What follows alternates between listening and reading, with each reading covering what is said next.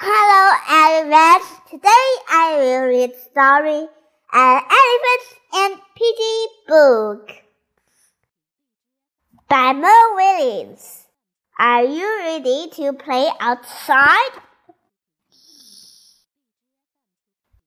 Piggy, Gerald, are you ready to play outside? Yes, yes, yes. We are going to everything today. We are going to run. We are going to skip. We are going to jump. Nothing, nothing can stop us. Blink. Oh no, let's start to rain. It is raining. It is pouring. It is really pouring. I have never seen so much rain, rain in my life. Life, life. I don't rain. I am not a happy pig.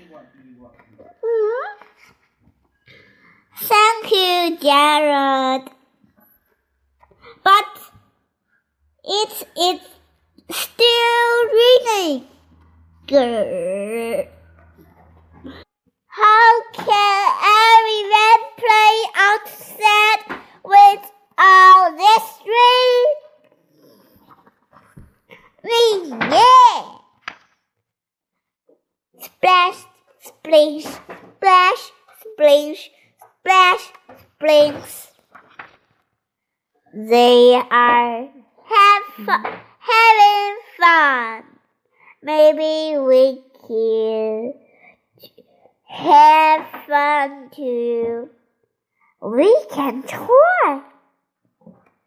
Splash!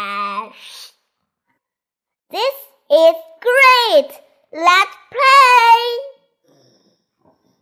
Jump, jump, I run, run, skip, skip, jump, jump. I love rain. I have it rain all day. Red. Now I like rain. And now the rain has stopped. I am not happy pig. Do not worry, Piggy. I have a plan. Rain. Elephants make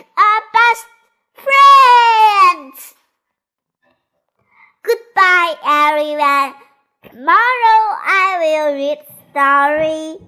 Watch me, watch me throw a ball, throw a ball.